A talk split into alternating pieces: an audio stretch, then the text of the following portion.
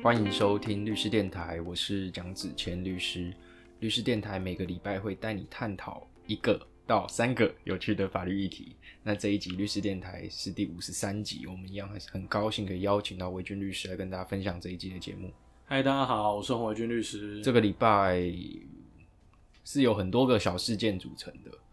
那我我觉得我们这礼拜就带大家来做一周的有关于法律的新闻的回顾。嗯，你觉得如何？我觉得可以，因为最近就是政治跟选举的这个声量甚嚣尘上。大概到大概这个甚嚣尘上是这样用的吗？你再回去想一下。差不多，似乎不是这样用。好了，没有啦，就是如火如荼啦。对，如火如荼。他他就是会弄到年底嘛。对。没有啦，以前嗯，我我我我跟你讲，就是有时候是有时候是这样，就是说在那个比如说像上次我们上一集讲到那个白玫瑰有没有？就有一阵子，就是假设司法成为焦点的话，那记者就一直去盯司法新闻，就看到司法新闻一直洗，一直洗，一直洗，一直洗，一直洗。比如说，哎，这个哪一个性侵又被怎么判啊，或干嘛？对，那个时候大家就会比较关注。那平常。我觉得讲白一点，都是一些比较重口味的的新闻才会被被爆出来，比如说什么，不外乎什么偷情啊，然后那个新山色，对，新山色啊，然后什么什么杀人放火啊，那种重口味的判决或者是起诉，其实才会被爆出来了。一般的，老实讲，爆出来没人要看的，对，没有新新闻的价值嘛，对啊。如果对比的话，就是我们上次上上礼拜说的。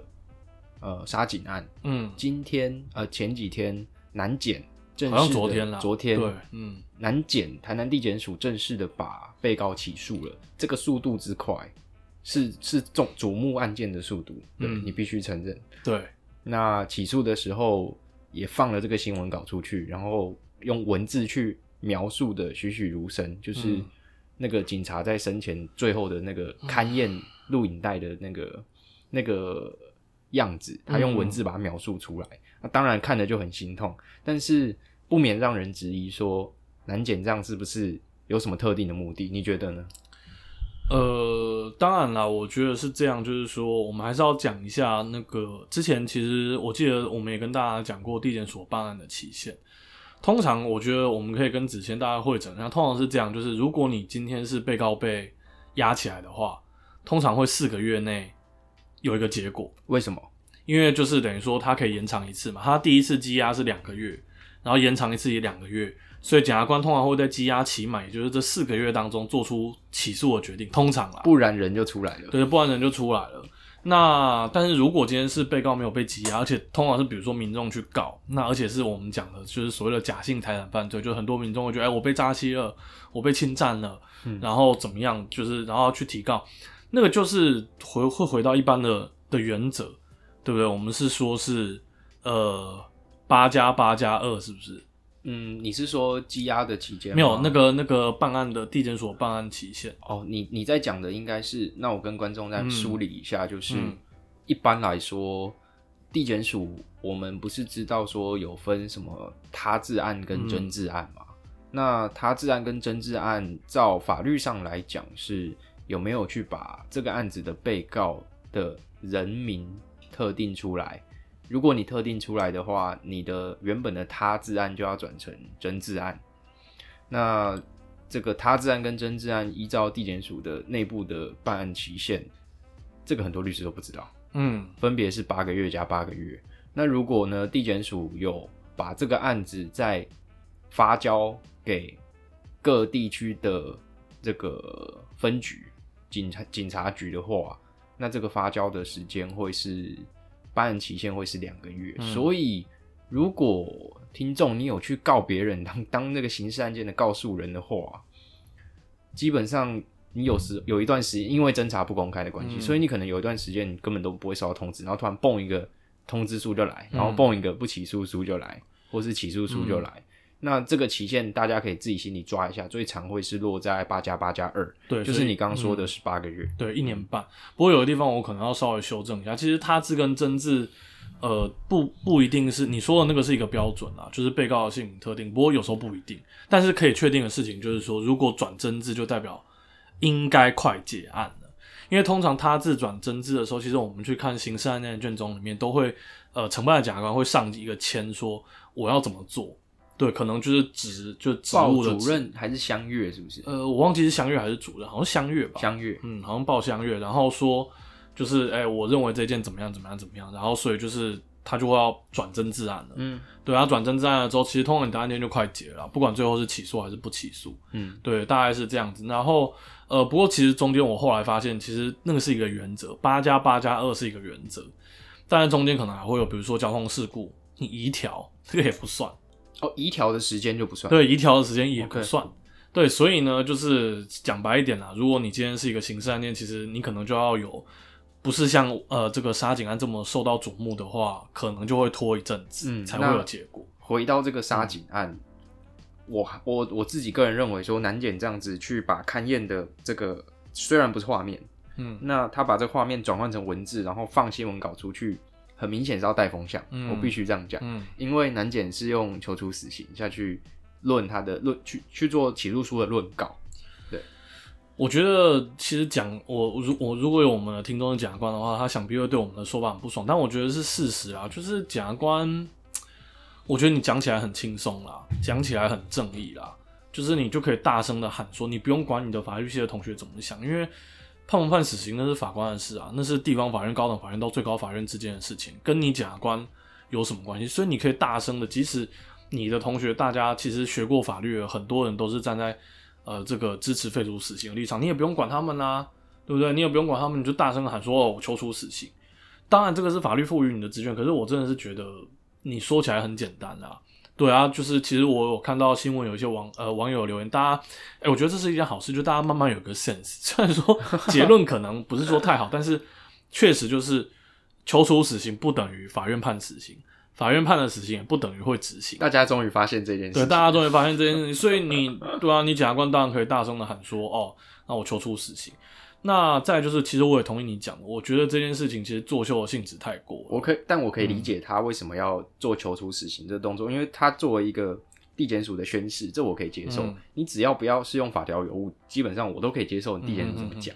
就像是我们律师也可以跟也可以帮当事人主张无罪啊。那对这个时候，请民众用相同的标准去检验两造，就不要说无罪就变魔鬼代言人，然后那个检察官就变乡民的争议，是不是？是啊，不过我觉得这件还有一个特殊的点在于说涉及到警察啦。哦，对对，因为检察官跟警察的他们的关系其实当然是会比较好，他们基本上是同一阵线啊。那可能也会有听众，其实我还是觉得回到我们的主旨哦，就是说可能会有很多听众觉得说，哎、那这个人就是他的犯罪其实已经 已经很明确啦，那就是呃，为什么还要保护他的人权？比如说，哎、为什么有时候还要让他的，就比如说遮掩他的面目啊，或者是说有一些这个办案的细节不能呃不能跟大大家讲，或者是说像这种就是难检呃起诉的新闻稿，为什么我们会认为说他不适合作秀到这边？我觉得是这样啊，大家有个观念就是说，你觉得的有罪是真的有罪吗？有时候是，有时候不是。其实，在这个杀警案，我想也给大家一个非常呃印象深刻的案子，就是一开始就是两个这个警察公布的嫌疑人，最后都不是那个犯人。对大家当初也讲的绘声绘影啊，说哎干嘛要保护他的人权？为什么还要把他马赛克起来之类的？后来发现不是。那所以其实我觉得有罪还是要等去最后法院的判决来认定啦。那在这之前，其实呃，我觉得其实检察官按照刑事诉讼法第二条，我们都有学过，他有利不利被告的地方应该要一律注意这一点我到持保留态度。啊。当当然了，当然这这是一个这个是德派的讲法，是啦是啦是啦，但是这个就是我们学理上所谓的客观性义务啦。嗯，对，当然检察官是站在这个追溯国家犯罪的角度，对没有错，只是说你是是不是就是做的有点太多，像南检这个案子是不是有点做的太多，你去影响到了舆论，甚至影响到了未来法官的新政。对，我觉得这个就是值得探讨的地方。倒是有两个想法可以跟听众分享。第一个就是保护人权，不只是为了被告，也有可能是为了前面那两个被被误认的人。嗯那有一天满不如我们都会变成那个被误认的人，嗯所以这就是法律为什么要去保障人权的基础。然后，诶我刚刚讲第二件事情是什么？突然忘记。你说你说客观性义务吗？哦，对，客观性义务，啊就是大家不要再假中立了。你 大家大家都大家都喜欢搞，现在这个社会要搞左派，左派大搞平等主义，所以检察官也不能有立场，法官呃律师也不能有立场，对不对？嗯那那这样大家怎么玩？所以美美国就体认到这件事情，美国就是说，检察官你你当然本身立场就是偏袒的、啊，你当然要站在国家立场去追诉犯罪嘛。那你在追诉犯罪的过程中，为什么我要帮你去帮被告去看对他有利的事情？那件事情应该由律师来做。嗯，那这件事情如果由检察官来做的话，那检察官精神错乱。嗯然后就台湾因为是承袭呃德国跟日本的法律而来嘛，嗯所以我们的刑事诉讼法第二条嗯就有规定，检察官负有所谓的客观性的义务。客观性的义务就是有利不利要一并注意这件事情。那我认为这是假道学，其实我觉得实际上在实务的事本身就是假道学。我觉得实际上在实物的适用也很少见啊，对你很少会看到检察官去注意有利被告的事情啊，对 对，哎、不过真的有，你记不记得以前我跟你讲过一个案件？对，那个案件具体的状况我忘我忘我有点忘记，但是就是检察官把这个被害人，就是告诉我们传出来当证据的时候，其实他有点在质疑被害人，他有点在质疑被害人说你你讲的这个东西是真的吗？我觉得这个就让我有点蛮讶异，因为通常是会是所谓的辩护律师在在做这件事情，因为被害人一定是算是对我们的、呃当事人不利的一方嘛。对对对，那就检察官居然在问这一块，我就觉得哎呦，蛮新奇的。但你站在被害人的角度，我会说靠背，国家 现在都不站在我这边了，而且我把这个追诉追诉的权利交给国家，嗯结果国家反而帮被告讲话，这是对于我来说这是很荒谬的事情。就是你今天今天我已经把这个刑罚权赋予给国家了，那你国家为什么还要帮我注意注意对被告有利的事情？我不是说这被对被告有利的事情不应该被注意，而是他的权限不应该归属在检察官，他应该去让由国家去建构完整的，比如说法服律师的制度，嗯或是一般律师事务所的 pro bono，就是所谓公益嗯律师、公益律师嗯的时数，让没办法有那个资历接触到那个法院的人，也可以去享受那个辩护嘛。对，不要说什么啊有钱人更平等这种这种话嘛，那、嗯当然这是事实，这个没办法改变，嗯。但你至少可以去消弭那之间的落差。所以我认为对被告有利的事情要由辩方去做处理，嗯。而不是检方，这是我自己的想法。我猜应该是那个啦，我猜应该是财产犯罪啦，所以检察官才会觉得，可能才会觉得说，哎、因为有时候你知道，就是这个，我我们之前节目也跟大家讲过，就是负责起诉的检察官跟负责开庭的检察官是不同人。对我最近也有个案件，我先不要讲是哪一件，就是我有看到，就是负责开庭的检察官，就是每次开庭就一直翻白眼，因为负责侦查的检察官那个案件真的有点扯，他真的是弄得我讲的不客气一点，真的弄得乱七八糟。对，真的弄得乱七八糟，就是看起来完全就是以人设事，然后不管是法条还是事实，都弄得一团浆糊。所以就是法官还要一直帮检察官说你这个东西要补，那个东西要补，怎么样怎么样怎么样。对，不过你，呃，我们讲到这就让我想到有一件事情，就是，呃，我记得有一件是性侵的案件，那个案件其实也蛮特别，是我觉得有时候其实检察官他们自己看多了，他们也会觉得这个案件好像有问题啦，所以那个案件是检察官主动，第一个他问说我们的当事人要不要接受测谎，那我当然跳起来我说，不可能，对我说我说这个关于这件事情，其实测谎能不能当做证据，其实学理已经有讨论，那基基本上认为不行，而且那个时候那个时间点，我记得就是呃法务部好像还是司法院有在讨论说要正式立法确认说它不能当做证据还是怎么样，我就讲，那结果检察官下一句居然说什么，你知道吗？检察官下一句居然说，那呃不然这样就是请庭上问一下那个被害人这边愿不愿意接受测谎。啊啊啊！好，对，那你就会发现说，哎、其实就像你讲的，其实、呃，我认为啦，检察官他们在特定的时候，可能他们自己也觉得这个告诉人会不会有一些问题，所以他们也会带着一个比较质疑的立场。那当然，呃，在制度面或者说我们刚刚讲在就是基本的那种呃法秩序的层面，能不能就是有这件事，我觉得这个就是另外的问题了。嗯，合理合理。嗯那就这礼拜其中一个新闻就是起诉了，对，那另外一个新闻就是你想跟大家分享那个鸡排妹的事情。鸡排不是熊，不是鸡排，妹是熊熊哦，。干熊熊啊！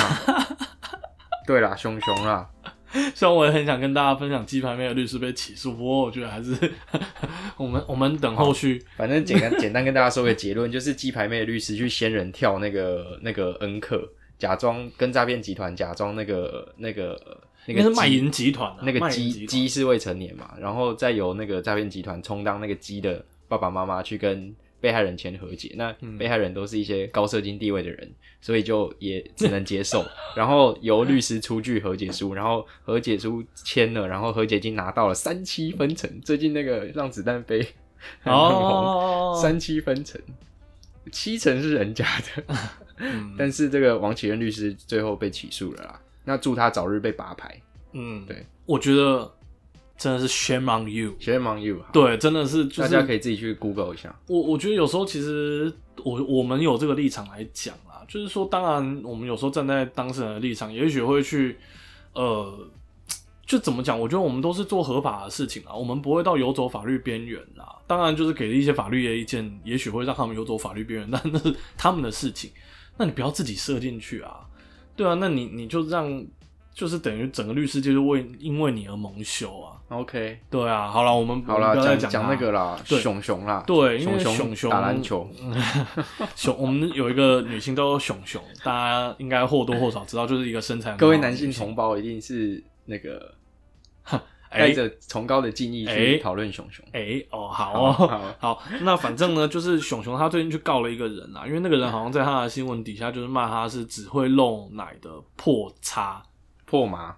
我不知道他有没有写出来、欸应该是没有，但是破叉就是破麻，像干叉娘就是对对对对对对对，其实你不用写得出来，也知道你在可能有侵害到人家名誉，所以熊熊就去搞，然后那件好像是在云林地检署。哎、那如果我不说他破麻，我说他漏奶，那这样可以吗？事实的陈述，我觉得可以吧，我觉得可以吧，这个应该是没有到没有到那个那个，所以大家要知道，重点不是在漏奶哦，重点是在破麻。哦对啦，对，因为其实我们妨害名誉重点是看说他的名誉有没有被损害嘛。对，那我觉得如果我是检察官，我一定觉得说干露奶有什么嘛？啊你，你你就是有点类似，就是我们讲说有点艳星啊，性感女性啊，不要讲艳星，性感女星。对，只我只是描述你有露裸露，不不是裸露，这个展露你的身体部位性。感女性就跟最近很红的林香一样，哎呦，林香，对啊，哎、我自己先公开我的心证，我不喜欢林香，我觉得圈圈比较赞。群我也还好呢。哦，真的啊、我想一下，我觉得圈圈，可是圈圈至少脸比较比较真啊，就是林湘的脸有一点你说有有一点网红脸啊，我这样的真真。素好看，塑胶的素，哎呦，你这样会不会被？这？样会不会被起？会不会被告 应该应该不会吧？好了，回到那个他告的那个网友反，正他去告网友，我们跟大家分享一下。大家知道以前呢，其实很多这种妨害名誉的案件会要求你要登报道歉，对。但是这件事情后来被这个大法官，呃，应该说我们的宪法法庭推翻了。大家知道吗？就是我这边就不，因为我们今天有点类似慢聊，我就不讲太多。如果以后有类似的新闻，也许我们再跟大家做分享。以前呢，其实大法官释字有针对这一，我忘记字号了。有针对就是强制道歉的这一块，他有做出一个解释。他认为当时大法官认为不违宪，他认为说这是一个回复名誉的适当方式。但是其实，在最新的宪法法庭，也就是原本的大法官啦，他们的宪宪判制应该是一一零宪判制第二号还是一零九？呃，忘记了，我也忘了。对，那没关对系，啊。反正宪判制第二号的宪法法庭判决认为说，强制道歉的这件事情已经违反了呃人民的不表意自由。OK，也就是说，他可以自己决定我要不要去表达什么事情。嗯，他认为国家强制你必须要去道歉，这已经损害到你不表意自由。所以呢，结论上哈，其实大部分大家现在可以看一下，只要是呃涉及到强制道歉的，基本上一律不准。你原本的打到一半的民事诉讼，你就算有跟法院讲，甚至一审判了，一审判说要强制道歉，就到二审的时候，崩这个宪判字跑出来，抱歉，二审全部都是不准。有没有办法去拐个弯？有有。请，愿闻其详。对，现在一般我们可以看到，像是之前那个好像馆长，呃，馆长去骂人家啦，馆长去骂人家的案件，在新北地院的判决，还有一些少数的高院判决，他会认为说，你比较适当的方式是刊登判决书的全文，也就是说，比如说馆长是在 Facebook 骂，比如说骂骂骂某个人好了，那他就必须要把最最近就是廖老大，哎、对，假设廖老廖老大好了，那馆长就必须要把他这个呃被判，比如说被判那个要赔偿廖老廖老大，因为损害名誉要赔偿，比如说一百万好了，他必须要把这个判决全文张贴在他的脸书，然后置顶。对，因为其实这个也是宪判制，就大法官那个宪法法庭他们里面做出的一个一个，他们里面也有提到，他们的是认为说，如果只是刊登判决书的话，应该不至于去侵害到不表意自由。对，所以这是他们的方式啦。那嗯，澄清启事，或是其实刚你这样讲会有一个问题，嗯那个问题是在于说，他的那个没有人会去看判决全文这件事情。然后假设他假设啊，今天我登我登报我在影射你，假设我影射你是白手套，然后你就不爽就告我嘛，然后最后我输了，那最后我要在同一个地方道歉啊，就像你刚刚说，如果我在脸书骂人，我在脸书道歉嘛。那如果我是用登报影射你的话，我影射我的我的字很大，然后很凸显你是白手套，结果后来我就是用登报的方式登载判决全文，然后结果我发现，哇靠，那个字小的跟蚂蚁一样，根本没人会去看。这个真的有达到回复民意的效果？这个我觉得要去试。我觉得这个可能有待后续实务见解的形成啊。如果是我的话，我可能会建议当事人说，不然我们做一个判决要旨，我们做一个判决要旨的那个那个分析。不然就是换一个角度，就是说某甲，就是假设我是某甲，某甲在民国几年几月几日针对，就是你，你是 B 嘛，某 B 做出就要旨什么什么什么妨碍名誉的情事，现遭什么法院判决败诉确赔偿赔偿怎么样怎么样，哦特此澄清。然后以回复这个哎原告谁谁谁的名誉，反正大家把握一个重嗯。点，就是现在宪法法庭就已经讲的很明明确，就是说你就是不能让他讲他不喜欢的事情，对，因为会侵犯他的什么不表意的自由、人性尊严，但你不能强迫别人道歉，嗯。就有点像洗门风的感觉。嗯，对，所以嗯。现在大家只能透过第三者去的方式，比如说我们透过贴一个判决全文，或是因为第三者公正的嘛，对那个判决要么就贴全文，要么就贴要旨，要么贴主文，对怎么样都可以。对。那这个真的有达到回复名誉的效果，我是持保留态度啊。其实我觉得，你真的要我讲的话，我会觉得宪判制有点太保守了啦。对，因为我相信其实，呃，很多这种就是回复名誉的方式是否适当，我觉得应该要让司法个案判决来个案做认定。也就是说，真正在 比较侵害严重的状态下，那是不是要呃表达出什么样子的内容来回复名誉？我觉得这个是当初立法者给的自由，也是法院在适用的时候的认定的自由。我觉得不应该由大法官来认定说整个制度都不应该存在。嗯，我觉得这样有一点限制过多。哎，不过我们回到熊熊这个案件，其实比较特别的是，后来这个网友道歉了。这个网友在他的脸书上公开道歉，然后说了，对，而且还 tag 了云林地检署跟熊熊的粉砖，然后熊熊就把这个截图起来，然后就投上他的 IG 还是哪里吧。对对对，那我觉得这件事情就很 tricky 啦。就是照理来讲，如果像我们刚才讲的，其实这件事情应该是不不被允许的。对，因为宪判制第二号的那个判决其实已经讲到说，你不能强迫人家去做道歉的事情，是所以我猜这应该是一个和解的条件啦。你没有办法要求人家登报道歉，但是你可以用舆论去要求他的他道歉。嗯，或者是说我身为一个名人，或者是说我就拿刑事的责任来压你嘛。嗯，对你，你这样子做我就撤告，那这是一个和解的条件啊，就是没有不可以啊。合理啊，你同意就好啦。对对对但是你就是不能够强迫嘛。是啦，是啦，然后这第二个新闻，嗯，第三个新闻就笑死嘛，笑死！台湾的海鲜怎么怎么样？啊哈，那个杨丞琳，你知道他的录录影档是在五月的时候就录好了吗？哦是哦为为什么到为什么到现在才爆出来？有阴谋论一说，就是现在我们现在是政治电台，我现在不是律师电台。有阴谋论是一说某台北市长参选人最近因为免治马桶的事情闹得很大，所以赶快拿这个出来压那哎个新闻。呦，哎呦，哎呦，你不觉得蛮合理的吗？其实蛮合理的啦？就是适逢数位发展部成立嘛。哎呦，一切都合理了起来。对对对看我们会不会查被查水表？不会啦，诶、我觉得，我觉得是这样啦。就是我其实也看了很多网络上不同的的说法。他的问题点在哪边？我觉得第一个问题点在于说，第一时间有点被断章取义啦。第一时间，对对，第一时间就是等于说他的全文有点类似说小时他们小就是杨丞琳小时候家里比较穷，就散了。对，然后所以那时候吃海鲜是很奢侈的事情，他并没有要去贬低台湾，说哎，就台湾吃海鲜很奢侈或怎么样。那可是第一时间的各路的媒体或者是、我大概知道你的意思。对他的反应却是导向这个方向，我觉得有点断章取义啊。我大概知道你的意思，就是说，我家很穷，不代表台湾很穷，对，大概是这种感觉。就是我家开宾室，不代表全台湾都开宾士，这把具体讲成抽象了。然后第二波呢？第二波其实就是呃，应该是以蓝营的，刚刚这样讲攻击的，基本上都是绿营的政治人物啦。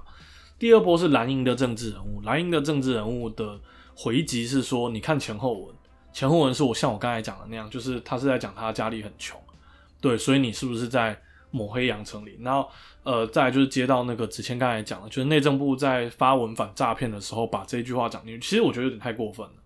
我觉得有点太过分，是因为说你前面讲说柬埔寨一个月领八万或干嘛，你再讲你反诈骗可以，可是你不应该把这件事情拿来攻击，就是与你不同的观点的个人，对他甚至不是政党，也不是政治人物，他只是一个艺人。问题的点应该在于说，国家适不适合拿？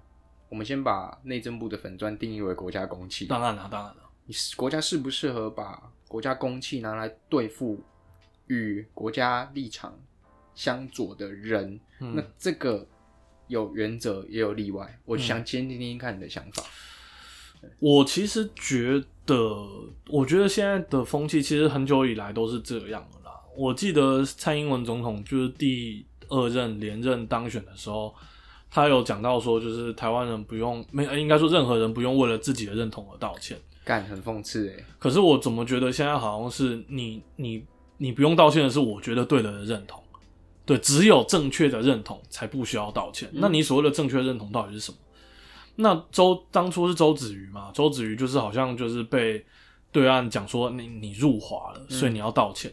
哎，现在好像是你入台你也要道歉哎，对不对？嗯。那可是照蔡英文总统的讲法，应该是不管你今天支持的是统一还是台湾独立，不管你今天支持的是。民国民党、民进党、民众党，还是甚至共中国共产党，其实理论上你的认同是你家的事，那我不应该要强迫你，或者是攻击你，让你被迫出来非道歉不可才对。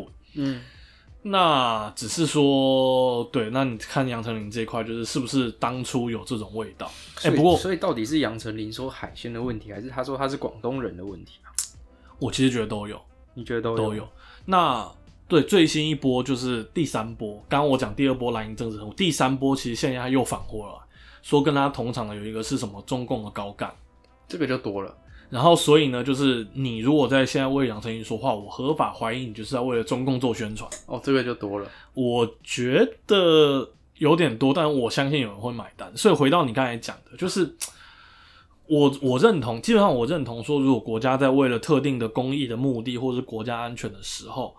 那这个所谓的公器，包含政府的粉砖，是可以拿来做特定的政策目的使用，但是必须要很例外的状况。我认为那个例外的状况，就是在对付红色的时候，这是我自己的状况，就是你不管是台湾的政党，比如说是民进党或是国民党，民进党或是国民党，嗯。它本质上都是一个台湾政党，嗯，那台湾政党要无法成立，必须要立即什么？立即明显的危害，比如说，就算你是需要支持共产党，那个可能都可能会过，可能不会过了，嗯。但是，就像之前在反红美的时候，然后人家就说，为什么也不反绿美？为什么也不反蓝美？嗯，这个我倒是跟主流见解持不同的立场，就是我认为反红梅跟反绿梅或者反蓝美。本质上有不同，嗯，它的被我对我来说，红梅就是共产主义，嗯，那蓝莓或绿莓，它是建立在民主制度之上的。那你在民主制度这个平台上面做竞争，我倒觉得还好，嗯，当然你要回归 NCC 的规范或是其他有关于媒体的伦理的规范，嗯嗯，但是如果你在民主制度的平台上宣传所谓的共产主义的话，那这个共产主义一定是跟中国共产党去挂钩的话，这个时候，我认为言论自由要做推手。是对，这个是我自己的立场啦。这个、这个、这个大家听听就好了。我、我、我的想法跟你差不多啦，就是说，虽然我也很讨厌一些绿媒，就是所谓的三明治嘛，对，就是有时候其实绿媒自己也讲乱七八糟。可是，我觉得真正如果是危害到国安的话，我认同还是要对于。呃，包含言论自由啦，包含一些甚至我们讲的宪法基本权，一定是要做退让的啦，一定是要做退让，因为没有任何东西对于国家来讲，没有任何东西比国家利益更重要啊。对啊，那只是回到呃杨丞琳这件事情，其实我相信有一些在党的立委，像时代力量邱显智立委也有出来抨击啊，说再怎么样，其实你都不应该拿呃国家机器来做这件事情，对你不应该拿来攻击异己、攻击个人。对，除非除非就像我觉得就像子谦讲的，就是真正你如果像现在第三波讲，万一是真的啦，万一是真的，就是他真的是为了中共做宣传或者怎么样的话，那你当然是你你如果要为了这件事情你要来澄清，要来怎么样，我觉得 OK。可是要在例外的状况，而且他那篇文我真的是觉得牛头不对马嘴啊，而且是极度例外。对，因为因为就像我刚才讲，就是说他讲这件事情怎么会是诈骗呢？你现在就说人家是诈骗集团，是不是？你这有没有损害到人家的名誉啊？对啊，你这个有没有有没有国赔的问题啊？对啊，搞不好都都就是我觉得都可以讨论的啊。嗯，对啊，从法律的角度来看是这样，没错啦。嗯，对啊，那从政治的角度来看，就是快选举了嘛，总嗯之有一些题材要去操作。是，对啊，那这个大家就看一看，笑一笑就好。当然，最大受害者应该是杨丞琳。对 虽然他讲他广东人，我也不是很，也没有很是滋味，但是人家的国族认同就这样嘛。就像我可以说我是客家人啊，或是或是我是什么台湾人啊。对，你说是广广东人，嗯，好吧，那就尊重吧，不然怎么样？那连那个谁啊，萧敬腾不是都说自己是中国人吗？你要喝长江的水，黄河的水是不是？那 萧敬腾是原住民哎、我老天鹅啊！等一对啊下，这个差的真有点多。如果他说他他他他爷爷是什么三十八年撤退来台的，嗯那你说你是中国人，那勉强可以接受嘛？对啊，但是他是原住民，然后他说他是那个喝黄河的水，是不是我觉得这个真的是有点太多。哎、我最后再想到一件事情，就很香啊，钱对很香。对我，我最后想到一个，既然我们今天是新闻慢聊，还有一个可以跟大家做分享。我不知道大家有没有看到，就是恩恩爸提国培，嗯然后被拒绝了，对，然后媒体报很大。那那个那个被拒绝，只是行政机关自己拒绝，没。错，没错我，那天看到，我愣了一下，说：“哎、这只是行政机关，行政机关不可能自己把自己打脸，然后跟他说原本我不赔，然后现在你提了国赔，错国赔的前置是要行政机关先和解嘛，和解不成就是转诉讼嘛。对。